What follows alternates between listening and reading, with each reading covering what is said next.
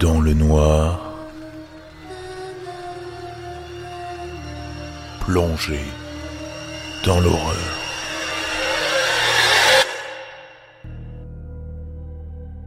Une autre chose, Harry.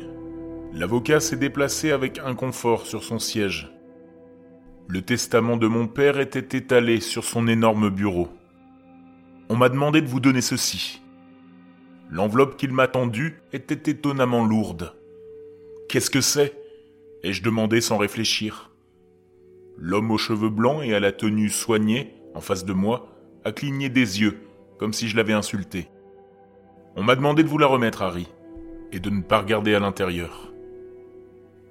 Je ne sais pas pourquoi, j'ai attendu d'être de retour dans le bureau silencieux de mon père pour ouvrir son paquet. Peut-être que je voulais juste avoir quelques portes entre moi et le reste du monde pour me couper de celui-ci. D'ailleurs, c'est ici que je me sentais le plus proche de lui. Le bureau était le sanctuaire de mon père, et les murs racontaient son histoire.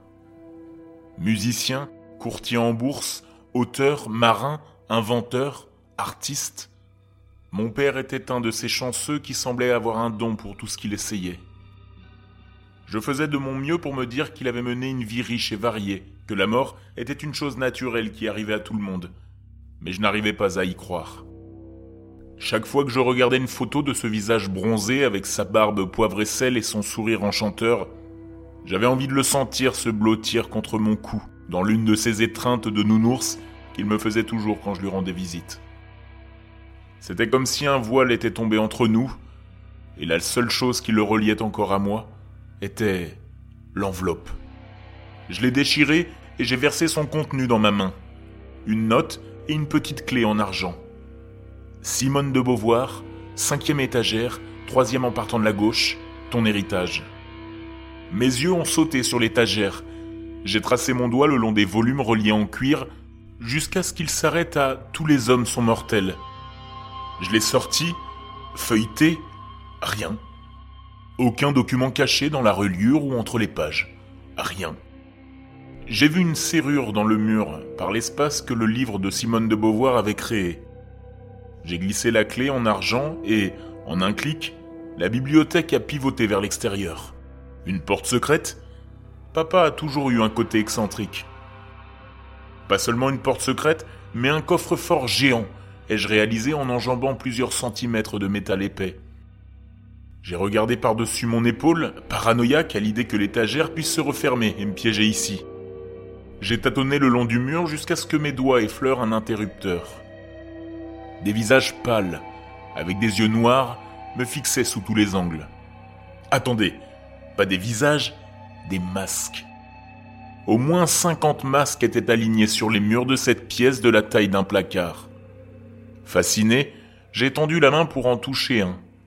Un demi-masque avec un nez crochu et des sourcils épais qui, pour une raison quelconque, me faisait penser à un vieux professeur de mathématiques.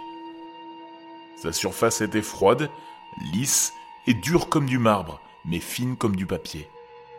Les masques n'étaient pas faits d'un matériau que je reconnaissais, et il ne semblait pas y avoir un moyen de les attacher. Malgré cela, j'ai approché le masque du professeur de mon visage pour l'enfiler. J'ai eu l'étrange sensation de disparaître. Puis plus rien. Le masque m'allait parfaitement. Craignant toujours que le masque ne tombe subitement, je me suis précipité dans les escaliers de la maison vide, jusqu'au miroir de l'ancienne chambre de mon père. Au début, je n'arrivais pas à croire ce que je voyais. Aucun masque n'apparaissait sur mon visage dans le miroir. Je l'ai enlevé, et le masque du professeur est apparu dans ma main. Je l'ai placé sur mon visage, le masque du professeur disparaissait. J'ai répété ce tour plusieurs fois, avec le même résultat. Pendant que je portais le masque, il semblait que personne d'autre que moi ne pouvait le percevoir, presque comme s'il s'était fondu dans mon visage. J'en ai frémi. Puis je me suis rendu compte que le miroir était suspendu à un angle de 88 degrés.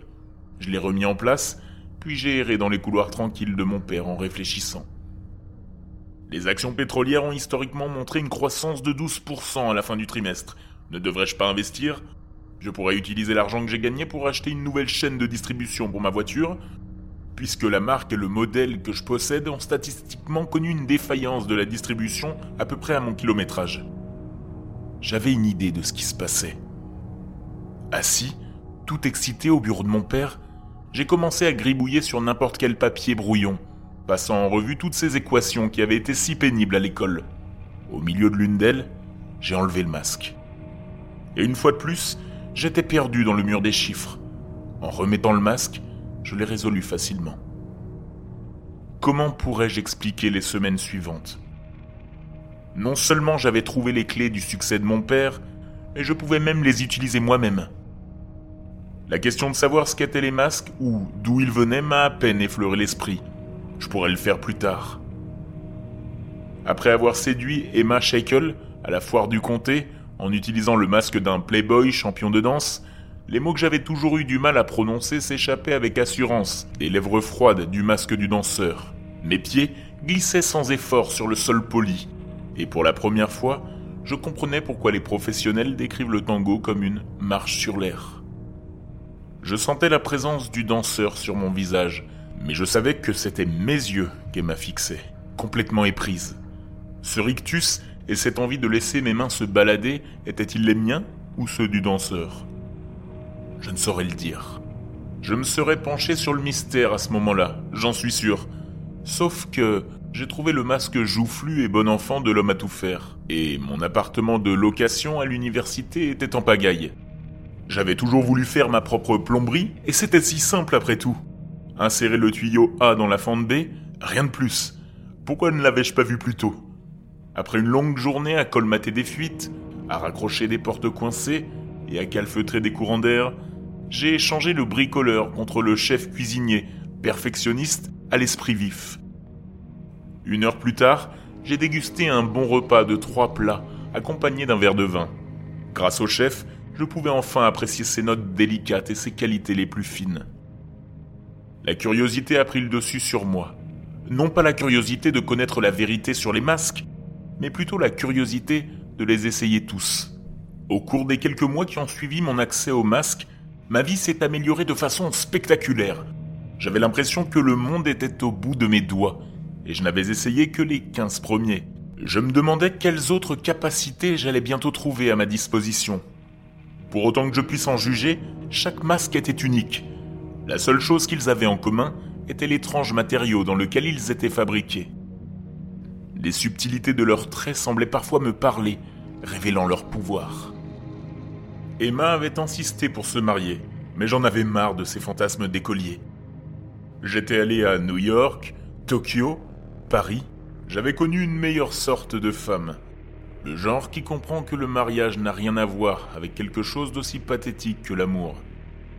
Je ne saurais dire si l'idée d'épouser une fille modeste de ma ville me faisait honte ou me faisait fuir, mais c'était la même chose pour moi. Jusqu'à ce qu'Emma demande à ses frères de me parler. Je ne pouvais pas supporter la vue de ces ploucs arrogants sur le perron de mon propre père. J'ai dû utiliser le masque du chasseur pour les repousser. Et je suppose que j'ai fait plus de mal que ce qui était strictement nécessaire. Deux frères ont été hospitalisés, et l'un d'eux est resté dans le coma jusqu'à la fin de sa courte vie. La police allait débarquer, J'en étais sûr. Et j'ai donc paniqué. Qu'est-ce que je connaissais de la loi? J'ai passé en revue masque après masque à la recherche d'un soupçon d'expertise juridique, jusqu'à ce que j'atteigne finalement le dernier, le 22. Au moment où le masque a touché mon visage, j'ai su que quelque chose était différent. J'ai levé les mains et les ai tournées devant mon visage, comme si je les regardais pour la première fois. J'ai ri de joie au fond de mes tripes bien que je n'arrive pas à imaginer ce qui était drôle dans cette situation. Puis, j'ai regardé avec horreur mes propres doigts se déplacer vers les côtés de mon visage et me soulever pour être placé sur le mur avec les autres. Eh bien, jeune monsieur, bonne journée à vous. Je suppose que vous pourriez être mon arrière-arrière-petit-fils, m'a dit la chose qui portait mon corps. Vous avez déjà essayé les autres, n'est-ce pas? Vous êtes allé vite. Il a fait une pause semblant prendre des informations de mon corps. Il semble que tu te sois mis dans le pétrin. Pas grave, je vais engager un bon avocat comme tu aurais dû le faire. Ah, mais ne crains rien. Un jour, un autre jeune héritier viendra te décrocher du mur. Et pendant ce temps, les autres te confieront de grands secrets, en attendant ton tour. J'ai regardé mon propre corps s'éloigner pour vaquer aux occupations de mon arrière-arrière-grand-père. Si l'on en croit les bruits provenant du reste de la maison, il avait l'air d'apprécier de retrouver sa jeunesse. Bien sûr, ce n'était pas que du plaisir. Il y a eu ces aveugles qu'il a engagés pour l'aider à déterrer le cercueil de mon père, et le rituel macabre qu'il a accompli pour accrocher le visage de papa sur le mur à côté du mien. Puis, il y a eu la façon dont j'ai regardé mon propre corps tuer ces quatre ouvriers aveugles pour préserver le secret de notre famille. De temps en temps, un individu extrêmement talentueux était amené à rejoindre les autres masques, ceux qui étaient en dehors de la famille, utilisés uniquement pour leur talent. Au début, ces sacrifices me rendaient malade, mais je les attendais quand même avec impatience. La lumière, les visages brillants et innocents, l'éclaboussure soudaine de rouge, si brillante que même Dieu ne pourrait pas en faire une couleur si intense. Tout était mieux que l'obscurité et les chuchotements des autres masques. Il semble que mon arrière-petit-fils, ou plutôt l'arrière-petit-fils du corps dont j'ai perdu le contrôle à l'âge de 21 ans, soit encore plus prodigue que moi. Il a brûlé tous les masques à l'âge de 16 ans. Et c'est par pur hasard qu'il m'a décroché du mur quand il a eu le besoin d'un visage capable de réparer son téléphone. Il m'a choisi au milieu de tous les masques. Peu importe. Toutes ces nouvelles technologies sont fascinantes. Je n'ose pas imaginer jusqu'où elles auront progressé lorsque mon petit-fils aura la chance de retrouver un corps chaud et vivant. Imaginez un peu. Une machine électrique qui tape. Tout le savoir de l'humanité au bout des doigts. J'aimerais que mon père puisse voir cela. Mais pas assez pour échanger ma place avec lui sur le mur.